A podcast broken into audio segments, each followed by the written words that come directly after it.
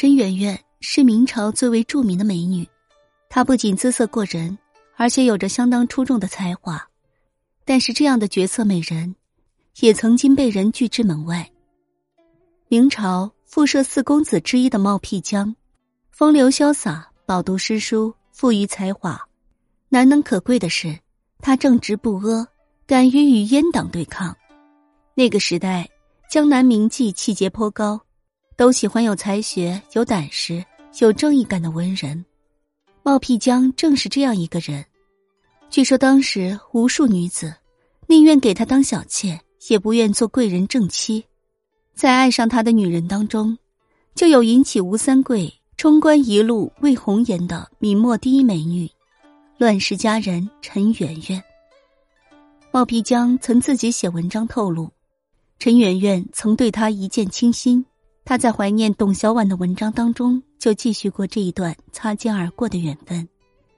冒辟疆在文中并没有直接道出陈圆圆的姓名，称她为陈姬。说他初见陈圆圆时，其人淡而韵，隐隐然然，一交简，十倍古，香裙，真如胡音只在烟雾。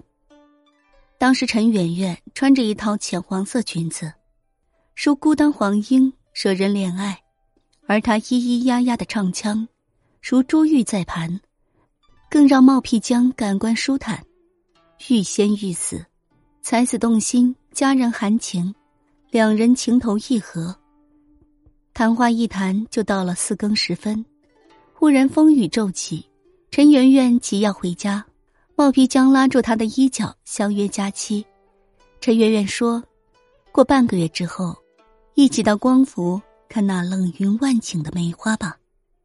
冒辟疆说半个月之后他要去接母亲，于是再约定，索性等到八月，两人一起到虎丘赏桂。